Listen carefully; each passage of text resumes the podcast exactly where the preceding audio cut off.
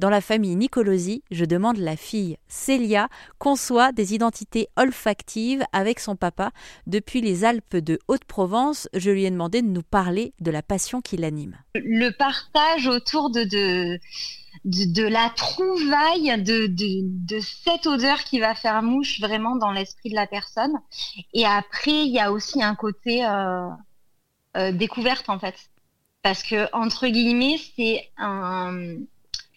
On n'aura jamais fini de créer, euh, de créer des senteurs en fait.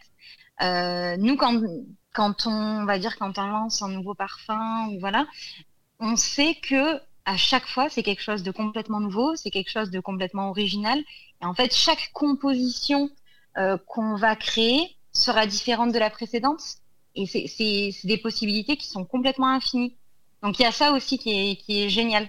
C'est d'être toujours dans de la découverte et du coup, bah, toujours aussi dans de nouvelles émotions.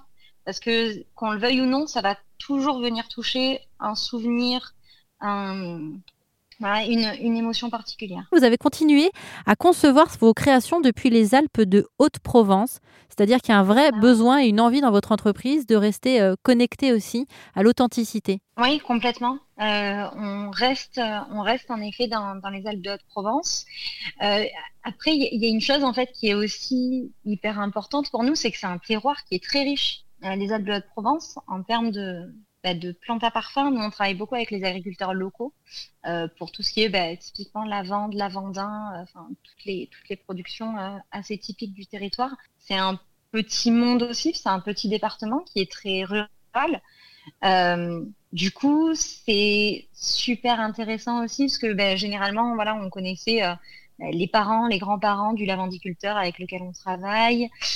du coup, c'est du, comment dire, un maintien du lien qui se fait sur, euh, plusieurs générations en en parallèle.